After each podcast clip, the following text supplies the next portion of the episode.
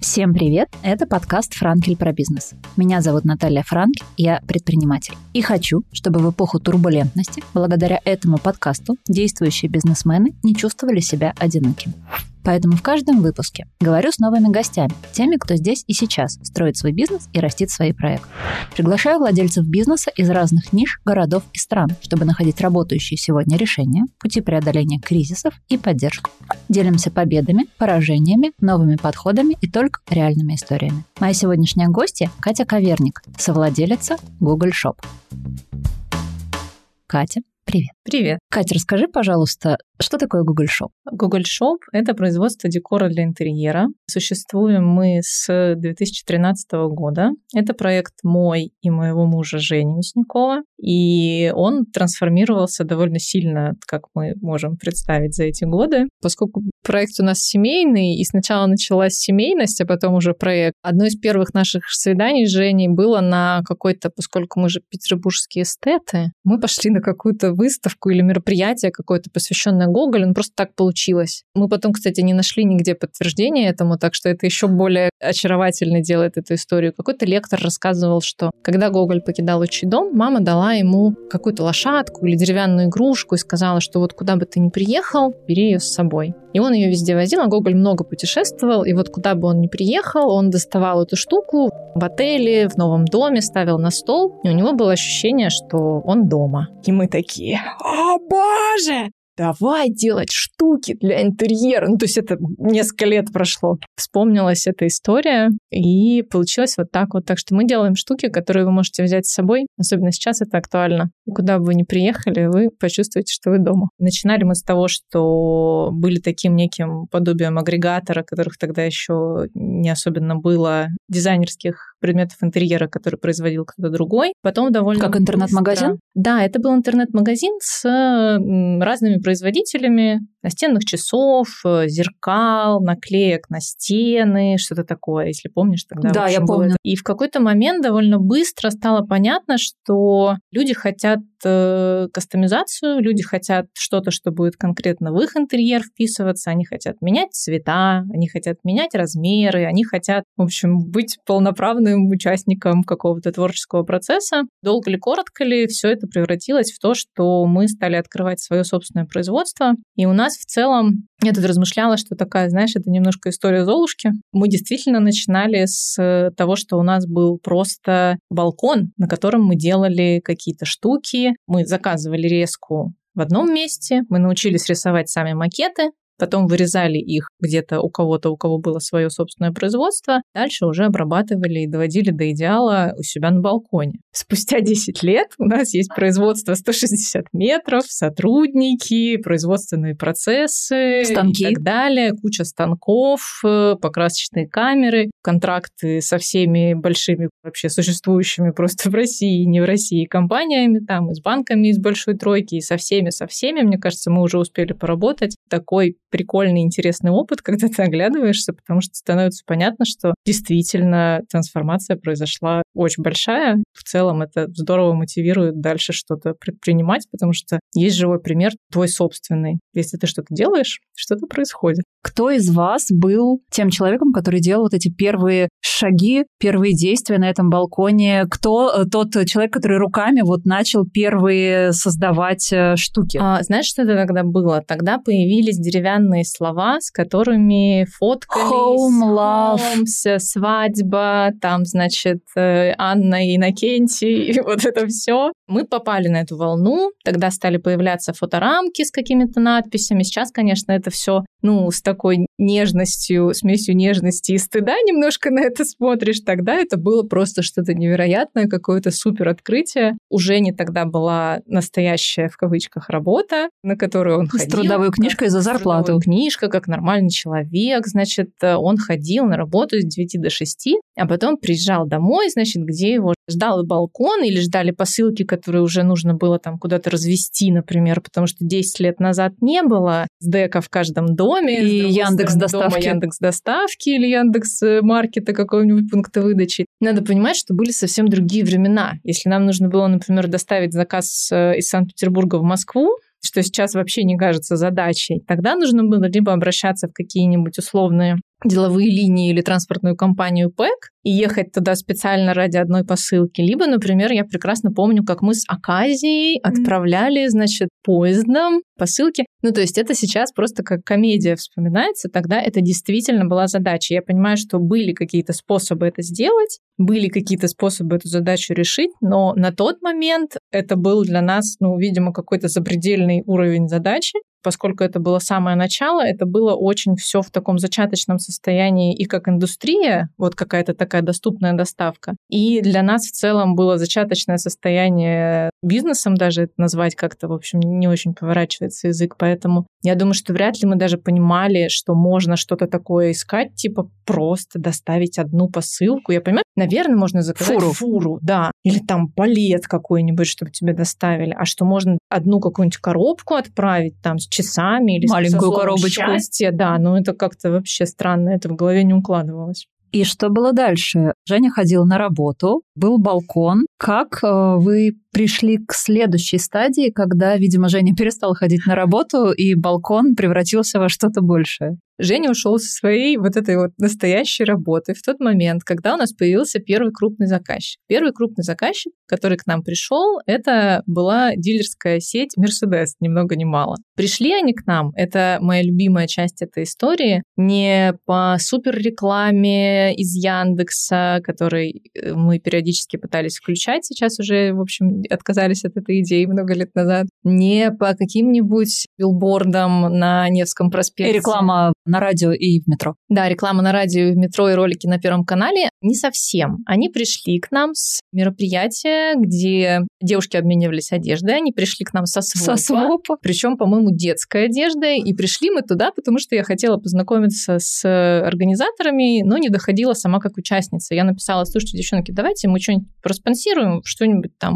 мастер-класс проведем, чтобы дети что-нибудь раскрасили, деревянные какие-нибудь фигурки. Подарки подарим, ну что-нибудь сделаем, чтобы у меня был, значит, официальный повод прийти и не пропустить все. Но они посмеялись, мы до сих пор общаемся. Я пришла, и там была одна из участниц, которая была, если я правильно помню, пиарщицей в декрете на тот момент. И все сложилось. Вот она сила связей. Ей нужно было оформление салона, потому что к ним приезжали срочно с э, какой-то делегацией, инспекцией, значит, э, немецкие партнеры, им нужно было сделать это очень быстро. Мы всегда были открыты, в общем-то, к каким-то предложениям вот таким вот безумным, там, сделать что-нибудь вчера. Тогда еще мы брались за, за такие истории. Получилось очень круто, потому что для нас это был невероятный опыт. Им очень понравилось то, что мы сделали. А мы там размещали на стенах какие-то цитаты из их брендбуков, что-то такое. То есть это была какая-то интересная история. Там были надписи на немецком с переводом на русский, оформление витрин с аксессуарами, какая-то такая история. Это настолько понравилось этой инспекции, что они это все отфотографировали и сказали, что, слушайте, вообще, наверное, стоило бы это как-то внедрить. Очень как-то вам интересно, это прикольно сделали. И таким образом мы вышли на всю дилерскую сеть Mercedes в Санкт-Петербурге и потом еще, в общем, какое-то время с ними работали. И Женя понял, что вообще-то как будто бы это выглядит так, как будто моя настоящая работа теперь в другом месте. Так понеслось, но еще довольно долгое время мы работали именно в плане производственных процессов. Мы привлекали подрядчиков, было это очень часто больно, непрогнозируемо по срокам, по каким-то форс-мажорам и так далее. И мы действительно в какой-то момент сдались и поняли, что, ну, окей, вот это вот та, та самая родительская, знаешь, история про то, что хочешь сделать хорошо, сделай это сам. И мы такие, боже мой, окей. И вот таким образом, да, за какое-то время, ну, наверное, за пару лет из э, вот этой истории с балконом, потом из истории с подрядчиками, которые у нас были на разные производства, производственные этапы, мы пришли к полноценному производству. Оно было на тот момент, наверное, метров 30. Ну, это был, конечно, супер интересный опыт. Вспоминаю с такой нежностью и немножко ужасом, потому что, конечно, ну, мы не понимали, во что мы вписываемся. Это в целом неплохо описывает то, что мы делаем обычно, потому что, знаешь, э, на берегу как правило, тебе понятно далеко не все. Это касается, мне кажется... Если нас... тебе будет на берегу понятно все, скорее всего, ты никуда не поплывешь. Скорее всего, ты никуда не поплывешь абсолютно точно. Расскажи про линию развития твоей собственной вселенной, которая началась три года назад. История такая. Возможно, вы слышали, три года назад появился такой вирус COVID-19. Очень было интересно и познавательно. Опишу тебе точку А. Мы на тот момент уже, наверное, года три точно продаемся не только в России, мы продаемся на зарубежных маркетплейсах. Э, есть специальный маркетплейс Etsy, который э, О, как раз-таки занимается хендмейдом, какими-то вот такими вот историями про семейные мастерские и так далее. Там у нас э, хороший, классный, раскачанный магазин с, там, с тысячами отзывов, и все прекрасно. Мы отправляем заказы действительно реально по всему миру. Это Америка, Европа, Азия, там Сингапур, я не знаю, Арабские Эмираты, все на свете. Значит, мы несколько раз попадаем в их э, мировую рассылку с нашими клевыми фотками. И после этого я впервые узнала, что такое, когда у тебя садится телефон от уведомлений. То есть заказ Сетси приходит, э, у них такой звук, значит, э, сыпящихся монеток. И когда я Какой поняла... прекрасный звук. Да, это очень все мило и здорово у них сделано. В общем, когда я поняла, что как бы промежуток исчез, как же меня Монетки просто, сыпятся все просто время. сыпятся монетки. Ну, ты понимаешь, это очень странное и прикольное ощущение. Ты думаешь, золотая антилопа. Не останавливайся. Не останавливайся, пожалуйста, продолжай. И мы попали один раз в эту рассылку. Я не спала всю ночь, потому что нужно было обновлять количество, потому что ты не можешь поставить бесконечное количество. И, ну, там был какой-то в этот момент лимит, и было очень смешно, потому что я понимала, что, ну, действительно, в какой-то момент раз звук останавливается. Значит, ты такой заходишь, понимаешь, что там нужно добавить еще плюс 300 штук, то, что есть наличие. Продолжается все это дальше. И пока эти отголоски рассылки шли еще, ну, примерно два дня, мы были вот в таком авральном режиме. Это была, конечно, комедия, но это был невероятный опыт. Понятно, что рассылка там как-то у них сегментирована на тех, кому интересен интерьер и так далее. Ну, то есть она еще и идеально попала в нашу аудиторию. И на следующий год мы попали еще раз с другой фотографией, но с похожим товаром был уже не такой дикий отклик, но тоже очень хороший, и мы, конечно, были под большим впечатлением. То есть мы находимся в ситуации, когда у нас очень хорошо раскачаны зарубежные маркетплейсы, когда мы работаем с крупными действительно заказчиками здесь, в России,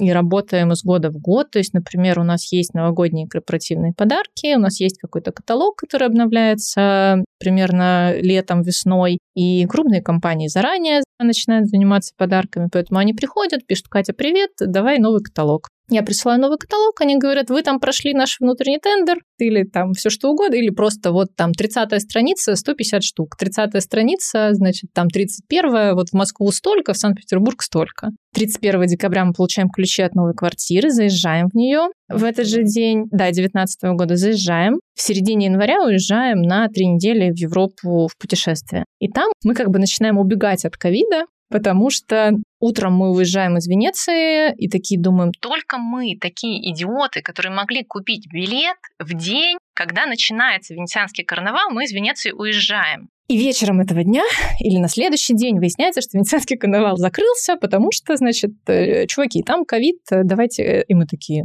окей. Потом мы идем в Диснейленд в Париже. Диснейленд в Париже закрывается через три дня, по-моему. И вот это происходит, и мы такие, очень странно. А еще у нас почему-то сильно проредились заказы вот из-за границы. Ну, мы думаем, может быть, там после Рождества что-то, ну и как бы отпуск. В общем, не очень придаем этому значения. В итоге мы приезжаем, понимаем, что у нас на 80% отпали заказы из-за рубежа. Но а сколько еще... процентов от общего объема занимали заказы из-за рубежа? А, в районе 30%. Ну, то есть э, ощутимо. И мы думаем, ну ничего страшного, мы как раз вот пока, ну, может быть, сейчас все утрясется, устаканится. И начинаем мы заниматься российским сегментом, а, в общем-то, не очень удается им заниматься, потому что в России начинается все то же самое, и люди, как ты понимаешь, начинают покупать гречку и холодильники, а не часы настенные, значит, вешалки из металла и так далее. У нас тогда еще был продукт э, очень крутой, который я нежно любила, значит, копилки для винных пробок, но с ним мы расстались в итоге около года назад уже. Очень сильно скакала себестоимость сырья, и просто мы поняли, что это уже не имеет смысла. А на тот момент тоже они здорово качали. Накопить пробки в 22-м очень бы хотелось как раз. Да, да. Дальше все начинает разворачиваться следующим образом. У нас есть целая статья на сайте об этом, потому что это путь, и это, когда пытаешься пересказать, может начать звучать довольно странно. Но происходит событие следующее. Со всех сторон в СМИ. Помимо того, что есть вирус, который, значит, э, всех, кого сможет убить, убьет, всех, кого не убьет, значит, сделает нищими инвалидами. Очень симпатично, пожалуйста, продолжайте. Я так себе представлял взрослую жизнь. Пожалуйста, не останавливайтесь. Параллельно с этим, э, я не очень помню уже подробности, но начинаются какие-то проблемы с нефтяным рынком, значит, начинает обваливаться экономика, значит, там по разным причинам много где, и происходит еще что-то, там кризис логистики, и начинают выходить статьи с заголовками «Идеальный шторм, э, значит, в экономике». Параллельно с этим мы понимаем, что наша аудитория, которая нас любит и, в общем-то, относится к нам с большим кредитом доверия, сидит дома в карантине, который непонятно сколько продлится, и потихонечку люди начинают закипать. Все мы помним, в общем, как это было. Когда ты со своими нежно любимыми, любимыми родственниками, членами семьи оказываешься в западном пространстве надолго, как говорится, что может пойти не так. Мы понимаем, что нужно как-то разбавить обстановку. Нужно сделать что-то такое, чтобы у людей не поехала крыша и как-то занять руки. Мы понимаем, что мы давно хотели сделать какой-то продукт, который был бы э, доступен для того, чтобы человек собрал его сам. Чтобы это было что-то, что можно сделать своими руками, не что-то готовое, как обычно у нас можно заказать, повесить на стену и никогда больше не заморачиваться. В общем-то, у тебя решен вопрос, у тебя есть прекрасные красивые часы. Нужно что-то совсем с другим подходом. Таким образом, спустя какие-то бешеные, значит, торг отрицания и бешеные брейнштормы, мы приходим к тому, что мы попробуем сделать новый продукт, конструктор по реально существующему маяку. Хотела бы я сказать, что мы как-то его особенным, невероятным образом выбирали. Не совсем. Это была история типа «самый красивый маяк искать». Действительно, есть наиболее какие-то известные в мире маяки, мировые. И, в общем-то, один из них находится в Новой Зеландии. Он нам приглянулся, и мы подумали, что окей, давай, дружок, попробуем тебя. На тот момент ни у меня, ни у Жени, ни у дизайнеров, с которыми мы работаем, ну так получилось, что они были и мы, в общем-то, заточены под совершенно другие задачи. Это были задачи проектирования в 2D, проектирования чего-то плоского, а тут появляется совсем другая задача, и эта задача решается следующим образом. Для меня до сих пор это звучит как э, какой-то сюр, то есть Женя за неделю осваивает программу 3D-моделирования, придумывает, как реально существующее строение переложить на конструктор для сборки из фанеры. Причем, как ты понимаешь, нам нужен не просто конструктор, нам нужно изделие, которое будет э, повторяемым успехом. Нам не просто один раз нужно собрать какую-то штуку, а нам нужно сделать штуку, которую сможет собрать кто угодно, особенно человеку, у которого нет опыта и которого это как-то умиротворит, успокоит и Они взбесят. Они взбесят еще больше. Это была задачка со звездочкой. Плюс к этому уже нельзя особенно никуда выезжать, уже не работают магазины, уже не работают э, никакие практически поставщики. И мы еще, помимо того, что у нас стоит нетривиальная задача, что сделать, у нас стоит нетривиальная задача, из чего сделать. Потому что нам нужно использовать максимально те какие-то комплектующие, которые уже у нас есть чтобы не искать подрядчиков, которые, блин, закрыты и сидят также дома на карантине. Поэтому и появляются в маяках свечки, которые, как я упоминала раньше, мы использовали в новогоднем нашем декоре. То есть свечка, которая работает от батареек, светится теплым светом и, значит, создает вокруг тебя какую-то обстановку умиротворения и спокойствия. Вот таким вот образом мы приходим к тому, что спустя примерно 2-3 недели у нас есть прототип, который, значит, должна собрать э, обезьянка в виде меня, которая ничего подобного никогда не делала, и, значит, в общем-то, настроена, конечно, с надеждой смотрит в будущее, что может... С надеждой и опаской. С надеждой, да, и при этом, в общем-то, скепсисом на тему того, что, ну, я сомневаюсь, что это можно взять и сделать человеку, у которого опыта такого нет. Но все получается. Получается там у кого-то из наших друзей, которые, в общем, живут недалеко, и как-то все-таки мы пытаемся поддерживать связь. И мы понимаем, что, может быть, надежда есть. Мы отвозим все это великолепие на Финский залив, потому что мы живем недалеко, фотографируем там это все, фотографируем маяк на берегу, на фоне воды. Это как раз вот э, конец марта, начало апреля, уже стояли льды, уже появилась водичка, все прекрасно. В итоге мы все это дело упаковали, подготовили и выкатили в Инстаграм. Причем это было благословенные времена, когда еще работает таргет, поэтому мы выкладываем пост и закрываем на полчаса Инстаграм, потому что нас действительно потряхивает, и это, ну, не то, чтобы мы ставили на кон все, но это ощущение очень специфическое, то есть это супер новый продукт, который не знает наша аудитория, которого, в принципе, в общем-то, нет, Но мы размышляем о том, почему, собственно, маяк, как бы маяк, идеальный шторм, всем страшно. Ну вот ты в этом идеальном шторме как бы плывешь как листочек, тебя швыряют новости, значит, э, в общем-то, круглосуточно. Вот тебе огонек надежды. И хочется, да, чтобы что-то забрежил свет какой-то на горизонте.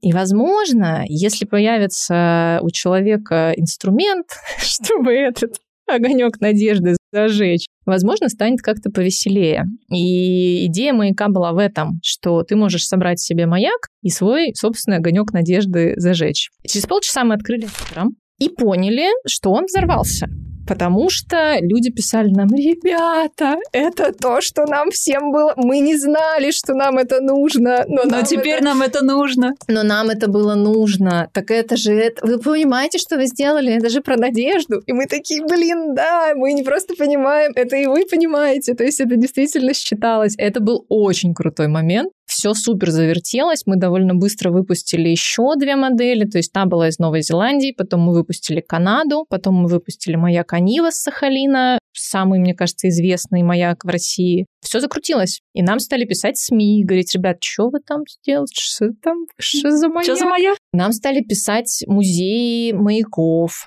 нам стали писать сувенирные лавки при музеях, там военно-морских, каких-то морских, э, в общем, еще чего-то. Помимо этого, к нам стала приходить новая аудитория которая такая, а, вы открыли для себя маяки. Да мы знали 300 лет назад, что маяки как бы крутая штука. Нам Я... ваши копилки для пробок не нужны, а вот маяк. Да, и это так интересно, потому что мы, сами того не зная, открыли для себя и попали в какую-то абсолютно новую субкультуру. Вы создали некую под нишу в нише. Ну, во многом, да. И сейчас уже, ну вот спустя три года у нас больше 20 маяков, у нас большое количество оптовых заказчиков. Опять же, вот я сказала, что там и Музей Мирового океана в Калининграде. Многие, в большинстве своем, они пишут нам сами. Недавно мы делали опрос, больше 400 человек его прошло опрос для аудитории, и один из вопросов там был, делали вы что-то подобное раньше? И там больше 70, по-моему, процентов пишут «нет». И для меня это так интересно и прикольно, что мы открыли людям еще и такое. То есть помимо того, что это, ну, действительно прикольный способ провести время, помимо того, что к тебе приезжает коробка, в которой есть все, что тебе не нужно больше ничего, а в ковид это было супер важно, то есть у тебя есть деревянные детали, у тебя есть инструкция, открытка, где спереди фотография настоящего маяка, сзади факты, история о нем. У тебя есть э, краски нужных цветов, кисточки, наждачка, вот эти свечки. С некоторых пор мы стали класть, когда уже стало все поспокойнее, в общем-то, появились вообще какие-то возможности что-то закупать, мы стали класть кусочек пупырки, на которой написано, что это пупырка для снятия стресса. Если что-то у вас не получается, ребята, все нормально. Мы предусмотрели Как это мило. Это. И это действительно, ну, в общем, такая получилась вещь в себе. Многие писали, что, блин, я хочу заказать, мне нравится идея, но я не понимаю, справлюсь ли я, и я не понимаю вообще, насколько это реально. Потом подсаживались, и у нас действительно есть пара десятков клиентов, которые заказывают каждую новую выходящую модель.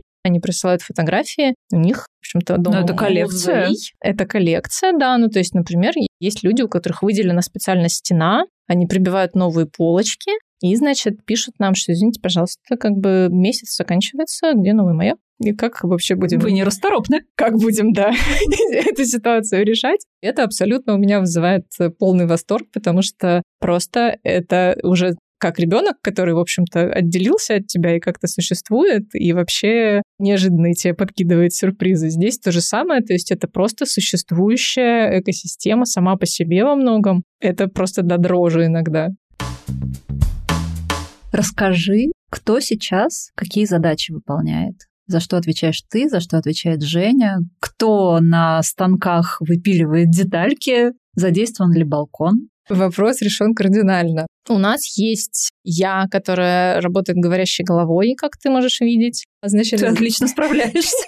Спасибо. Соответственно, я занимаюсь коммуникациями, я занимаюсь стратегиями продвижения, какими-то пасами руками о том, значит, куда мы идем и как мы сюда попали. Вот это вот вся история. То есть все, что касается продвижения коммуникации, какого-то взаимодействия с внешним миром. В общем-то, это моя история. Отчасти экономика моя история, но такая скорее прогнозивная. Не как мы здесь оказались, а как мы туда попадем. Женя занимается технической частью, Женя все еще занимается разработкой, потому что наши какие-то, откровенно говоря, не очень активные попытки найти какого-то подрядчика успехом не увенчались, потому что это действительно очень многоэтапная история, которая не реплицируется именно в плане разработки. Каждый маяк, у него уникальная архитектура, у него есть свои элементы, свои какие-то особенности и так далее. И получается, что Жене нужно сначала придумать это в голове, вот эти вот истории из серии того, что я не просто так сижу, я думаю.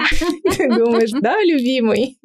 Как скажешь, любимый. Думай дальше. Да, то есть сначала это все придумывается в голове, потом это собирается в 3D, потом из 3D это нужно перенести на 2D, то есть сделать из э, вот этой вот визуализации уже деталей, из которых будет вырезаться станок, то есть эти деревянные пластины. А потом из этих деревянных пластин нужно снова собрать это в 3D, чтобы получить, в общем-то, итоговый внешний вид. Ну и как ты понимаешь, это быстро рассказывать, но очень не быстро все конструировать. Поэтому это такая важная, очень естественная часть всего бизнес-процесса, и это все на Жене. Какие-то элементы именно декоративные, какие-то элементы новые от модели к модели мы обсуждаем, чтобы это было интересно тем уже, у кого есть какой-то опыт, потому что, ну, естественно, у каждой модели там мы указываем количество деталей, уровень сложности по десятибальной шкале, но, в общем, какие-то прикольные штуки, там где-то мы чайку посадим на маяк, где-то дверка открывается, где-то флюгер, где-то, значит, какие-то новые материалы используются, это всегда, в общем, классно, и, ну, аудитория с радостью встречает. Еще у нас есть маркетолог, которая занимается, в общем-то, ведением уже более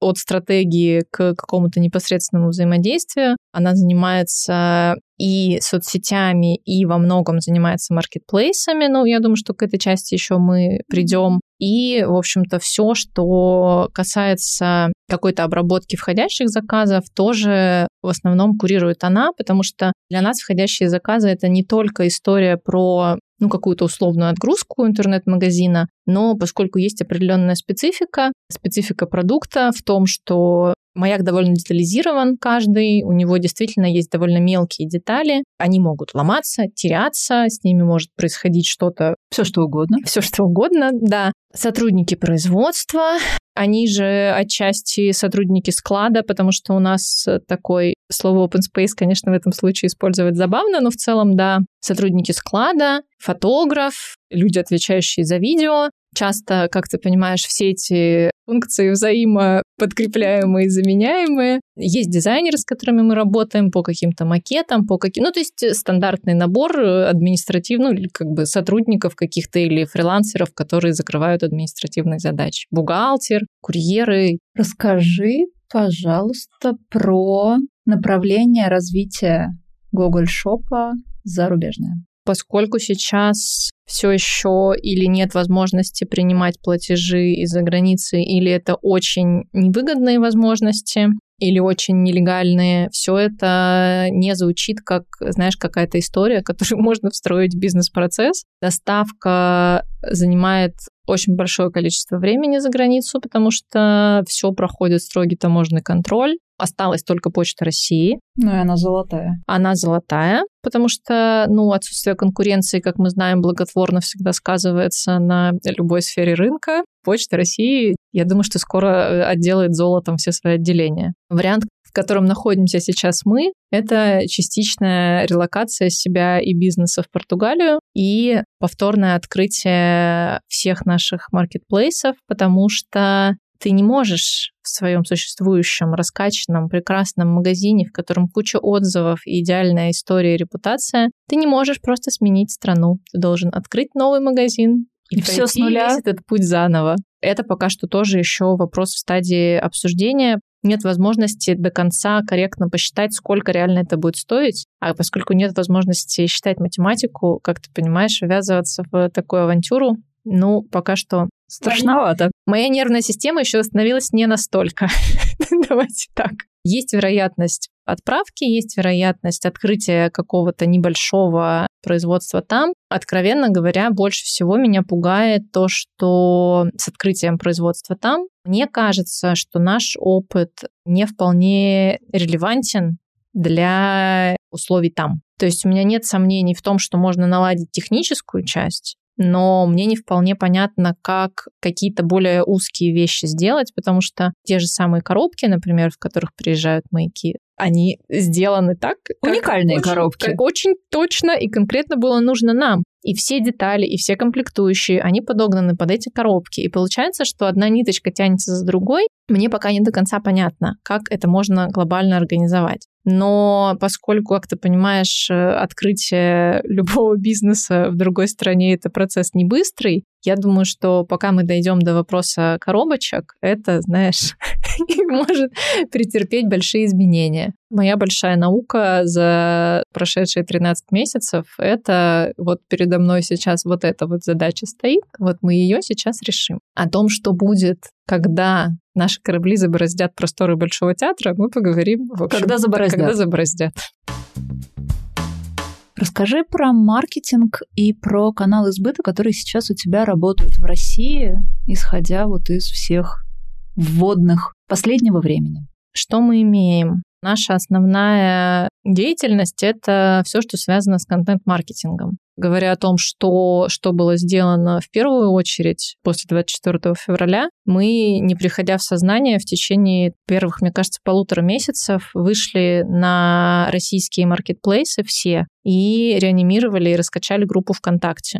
Когда я это поняла пару месяцев назад, спустя вот такое вот большое количество спустя год? времени, спустя год, я такая, а, ну то есть потому что в процессе ты в моменте это воспринимаешь как, э, ну, во-первых, рабочие какие-то задачи, во-вторых, как абсолютно естественный ход времени, типа тут перекрыта вода, значит, надо попытаться сделать что-то здесь. А сейчас я понимаю, что вообще это, возможно, не такая простая была история. У нас э, самым эффективным маркетплейсом по продажам и по взаимодействию стал Озон. И мы за первые два месяца стали там премиум продавцом, и это дает, в общем, какие-то преференции нам, это более интересно для клиентов, которые там заказывают. Это оказалось очень крутым опытом, и действительно очень большую часть продаж взял на себя именно Озон, потому что то, что не додавало нам отсутствие таргета, стал додавать Озон. Отдельно все-таки я выделю продвижение через видео и ВКонтакте, и через Reels, просто ведение группы ВКонтакте, все инструменты возможные по маркетплейсам. Мы сами делаем Озон и Яндекс.Маркет, и партнеры занимаются у нас э, Wildberries. Значит, у нас есть классная рассылка. Почтовая? Да. У тебя не вскинулись брови. В последнее время почему-то, когда я про это говорю, люди говорят, боже, рассылка, еще кто-то читает письма. Пусть они так думают, пока другие люди продают через рассылки в письмах в том числе. Меньше конкуренции, слушай. Да, просто мне кажется, и весь мой опыт жизненный показывает, что если ты что-то делаешь классно, то есть вероятность, что оно, в общем, ну, даст какой-то классный результат. Как бы нормально делай, нормально будет. Не всегда это работает, но попытаться точно стоит. И у нас действительно прикольная рассылка, я пишу ее сама, в конце рассылки у нас всегда есть комплимент для дочитавших до конца и смешная гифка. Есть кнопка, по которой можно написать нам ответное письмо, и люди пишут иногда очень смешные, прикольные письма в ответ. Или просто, что очень смешная гифка сегодня. Спасибо. Катя, молодец, спасибо. Рассылка это классно, но даже если вам не так важно смотреть даже на процент от открытий, потому что даже если человек просто увидел, что от вас пришло письмо, это уже рекламное касание. И это вроде такая простая мысль, но у меня так от этого стало тепло, потому что у нас 26% открытий, у нас типа это очень хорошо. процент да. Ну, почему бы и нет? И отвечая бесконечно долго на твой вопрос про каналы, давай все-таки я тезисно скажу. Вконтакте видео, e-mail рассылка, маркетплейсы и внутреннее продвижение через них, оптовики, то есть это наши сувенирные лавки, магазины подарков, те, кто приходит к нам сам, либо те, кого мы находим. В основном, на самом деле, все к нам приходят сами. В подписных изданиях в Санкт-Петербурге можно купить наши маяки. Да, я видела их там. Нежность большая, гордость и радость. Что ты испытываешь, когда ты видишь где-то свой маяк? смотря где. Но вообще есть ощущение нереальности происходящего все еще. Спустя три года. Спустя три года, потому что мы действительно открыли для себя какую-то, как я сказала, просто субкультуру, какой-то отдельный мир, меня даже не столько восхищают сами по себе маяки, хотя, конечно, это очень круто, и как мы с тобой обсудили вначале, ты говоришь, ну, это так прикольно, такая романтичная история. А по факту, ну, там действительно люди жили в ужасающих условиях, там в социальной изоляции, сходили с ума, и это очень тяжело физически, то есть это тяжкий труд и так далее. Не столько даже романтизация какая-то вот моря и маяков, сколько меня абсолютно восхищают эти люди, которые и с этим связаны, и это все любят. И меня действительно поразило количество людей по всему миру, которые такие, это же маяки, это, да вы что, ну как? И то есть люди строят путешествия по маякам или куда-то едут и всегда проверяют, есть ли там маяк, и если есть, то обязательно закладывают, значит, время на то, чтобы его посетить. Например, Музей Мирового океана, у них есть последний сохранившийся плавучий маяк. Это корабль, на котором установлена такая башня, как маяк. И так получилось, что мы начали его разрабатывать и приехали в Калининград, чтобы его сфотографировать за пару недель до того, как он открывался после реставрации. Получилось так, что мы не могли попасть наверх, потому что он был еще закрыт, а мы не знали, что он закрыт. И мы стоим со своей моделькой на набережной, и мимо проходит человек и говорит, вот так вот, знаешь, он проходит, а потом у него выворачивается шея, и он начинает идти спиной в нашу сторону. И он говорит, это что у вас в руках? Это как? И я понимаю, что у него огромные глаза, и это, оказывается, человек, который отвечает за реставрацию в музее. Как совпало. Ирбенского. И он говорит, чего, откуда вы приехали, вы что, сами это сделали? И нас познакомили с капитаном, провели нам персональную экскурсию, познакомились с директором музея, значит, Идеально. и все-все-все. Мы оформили договор на то, что мы можем использовать э, это изображение. Все супер законно и все супер продумано и так далее. И в какой-то момент, когда мы уже такие, это, ну, то есть просто не передать словами, это очень круто, это самая эффективная, во-первых, во-вторых, самая эмоциональная поездка на свете. И в этот момент они нам пишут, слушайте, а вы могли бы нам, мы уже в Питере, они говорят, у нас вот будет торжественное открытие, оно перенеслось, вы могли бы нам прислать еще одну модель, мы бы ее вот подарили министру одну, а вторую бы поставили в музее у себя. И мы такие, а, да, как мы оказались в этой части этой истории реальности, да. И это очень круто. И ты такой, штука, которую мы сделали, стоит в музее. Может, я это объясню бабушке? Ну вот это, мне кажется, очень хорошая уже история. Бабушке Понимаешь? будет, мне кажется, понятно и приятно. Вот, да, ну, короче, и это очень круто. Я вообще обожаю э, и свою, и в целом жизнь за то, что ты никогда не знаешь, какую конфетку ты достанешь из коробки. Какой бумажки. Это очень интересно.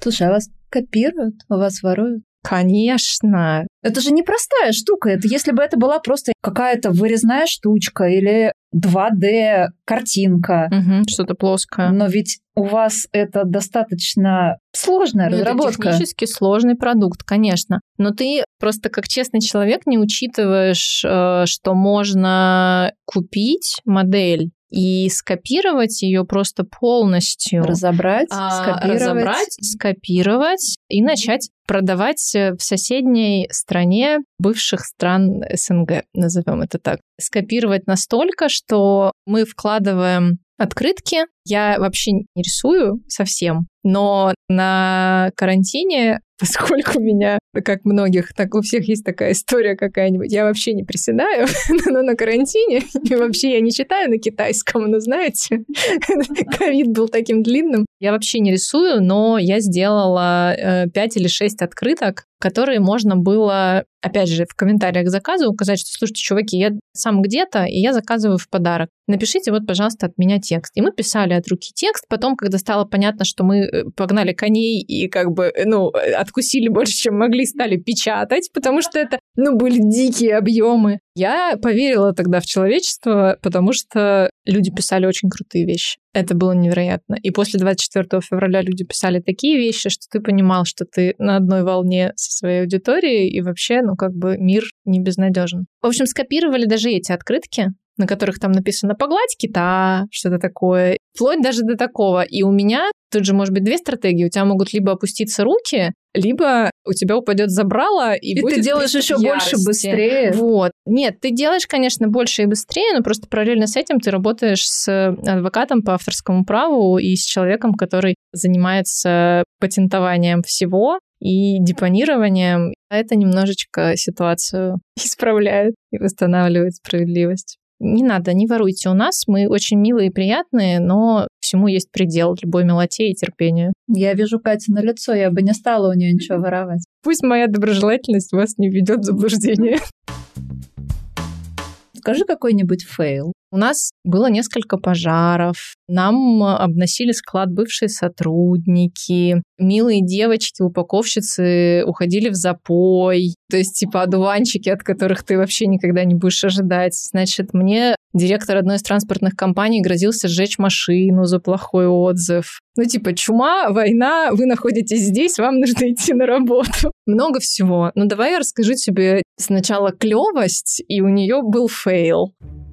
После 21 сентября наши с Женей пути разъединились, и он оказался сначала в Турции, потом в Португалии, а я осталась э, здесь и продолжила, значит, делать то, что мы делали. Еще летом мы начали разрабатывать маяк Мысорока. В Португалии тоже один из очень известных маяков. Он сложный, он очень большой, у него огромное количество деталей. Мы его разработали. Он получился потрясающий. Я привезла его Жене, он собрал его, удостоверился, что все собирается, что все получается, все супер. И нам нужно было делать запуск, но он из-за документов, значит, и каких-то сопутствующих, в общем, сложностей, никак ему не удавалось э, доехать до места. И стало понятно, что у нас есть маяк, что у нас конец ноября, и мы не успеваем делать анонс. Ну, как ты понимаешь, конец ноября — это Черная пятница, массовый закуп подарков — это предновогодие. Единственный раз в году у нас есть скидка 20% на Черную пятницу, поэтому люди как бы ждут, ты знаешь, уже на низком старте. И я понимаю, что, ну, в общем-то, все плохо.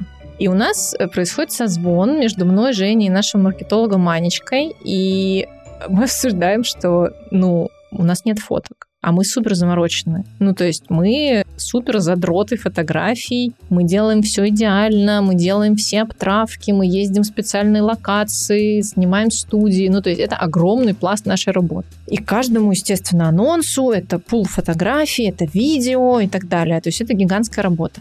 И я говорю, чуваки, я только один вариант вижу, нам надо запускаться в любом случае. И мы выходим к аудитории с постом и с рассылкой. Обычный запуск. Все как обычно. Друзья, у нас новый маяк, пожалуйста, вот смотрите. Вот в честь запуска у нас, а, значит, скидка вот такая, вот такие подарки мы подарим в честь запуска. Подарков больше, чем обычно. Но только мы вам не скажем, какой это маяк, и не покажем фотографию. Вы привлекательные, мы чертовски привлекательные. Чего время терять? Ну, я понимаю, что это единственный вариант. Ну, давайте попробуем. Ну, что в худшем случае произойдет? Люди покрутят пальцем у виска, скажут, слушайте, ну, как бы, знаете, кота в мешке за 3 500 покупайте сами. Но наша аудитория покупает по 200 маяков, значит, и пишет, ребята, вы так круто придумали. Слушайте, я не мог определиться, а тут сюрприз моя. Потрясающе. А мы честно сказали, мы не успели сделать фотки. Маяк крутой. Вы знаете, что мы, в общем, как бы вас обычно вообще не разочаровываем. И люди настолько, это про лояльность аудитории, понимаешь? И люди такие, ну, звучит разумно. Нам все нравится. Нам все нравится. Мы так хохотали. То есть это было что-то невероятное. Наконец-то я рассказываю эту историю, и я настолько этим горжусь, и это было потрясающе. И я, возможно, рассказывала бы дольше о том, как это было фантастически. Но ты спросила про fail. И люди начинают получать первые маяки и пишет, слушайте, все очень нравится, все очень красиво, но на самом последнем этапе, когда я собираю верхушку, не хватает одной детали. И я понимаю, что, видимо, ее просто не разместили на раскладку деталей. То есть, видимо, мы вот в этой вот агонии запуска в предновогоднем, значит, э, задоре. задоре, да, назовем это так, кураже,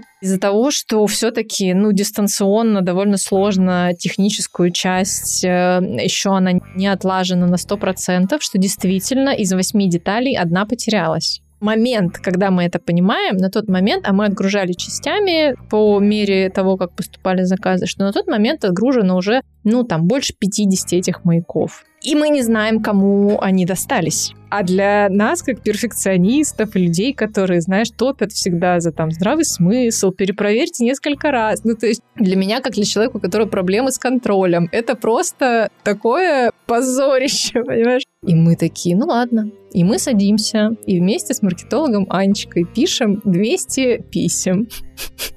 Здравствуйте. Мы значит, облажались. облажались. И что ты думаешь? Мы вот имеем свойство иногда думать, что люди, ты им говоришь о том, что ты облажался, а они тебе напинывают еще дополнительно. Но так бывает не всегда. Потому что нам очень по-доброму, смеясь, отвечали люди. Мы не получили ни одного негативного какого-то сообщения. То есть люди писали, ну, может быть, вы не знаете, но вот такая фигня, типа, мы такие, мы знаем, проверьте почту.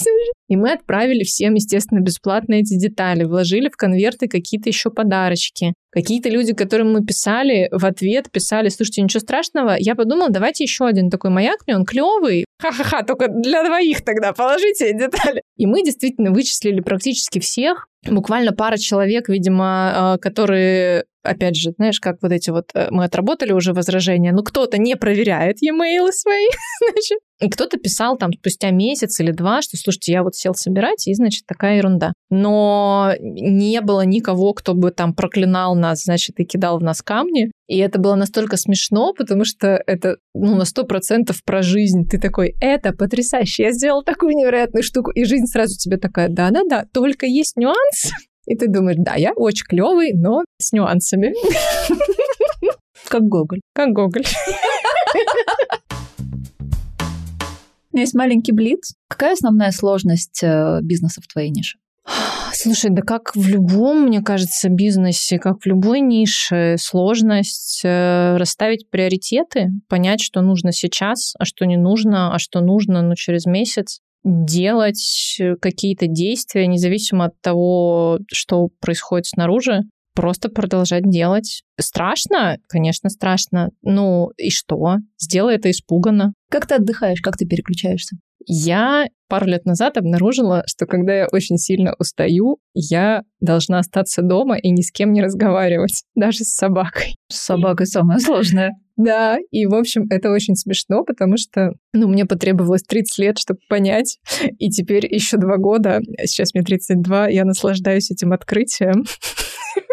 Просто никуда не хожу. Можно никуда не пойти, молчать. Твой любимый человек тебя поймет и не будет, в общем, думать, как то принимать это на свой счет или что-то придумывать, а просто такой, а, сегодня вот такой день, ну понятно. Вот. Это важно. А так, ну, конечно, ничего необычного. Какие-то путешествия, какие-то новые штуки. Я очень люблю делать любые новые штуки. Все что угодно. Тоже страшно тоже, в общем, интересно. В прошлом году я освоила, ну как освоила, открыла для себя фридайвинг, ныряние без какого-то дополнительного снаряжения, просто на задержке дыхания.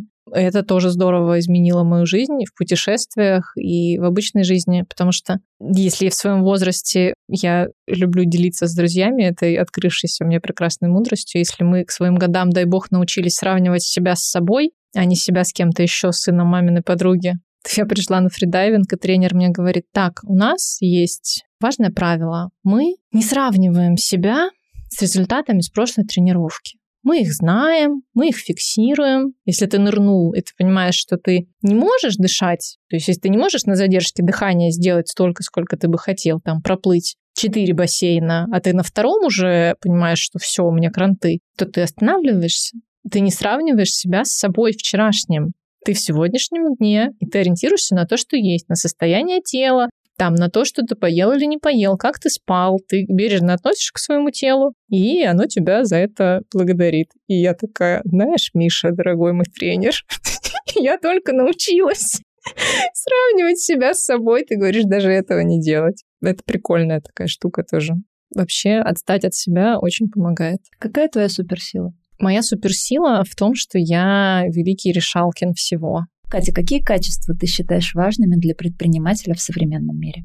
Я слушала многие выпуски твои, И в целом я понимаю, что мы живем в таком мире, что предпринимателям очень многие советуют терпение. У меня это вызывает разрыв аорты. Я считаю, что не нужно никому советовать терпение. Пожалуйста, не терпите. Не нужно терпеть ни в личной жизни, ни в, в рабочей какой-то своей деятельности. Если вы понимаете, что что-то не так, вы чувствуете, что вокруг ред флаги, то надо что-то делать. Если вам некомфортно, то с этим надо что-то делать желаю не терпения, а какого-то постоянного отслеживания того, здесь ли я нахожусь, там ли я, где хотел, в правильную сторону, в сторону своей цели лежу или нет. Вот это первый момент. Еще, мне кажется, очень важным такое качество, как любопытство, потому что когда ты оказываешься в ситуации, что ты уже взрослый человек с десятилетним опытом бизнеса, ты уже все знаешь, этот мир тебе абсолютно понятен. Здесь и кроется самая большая ловушка.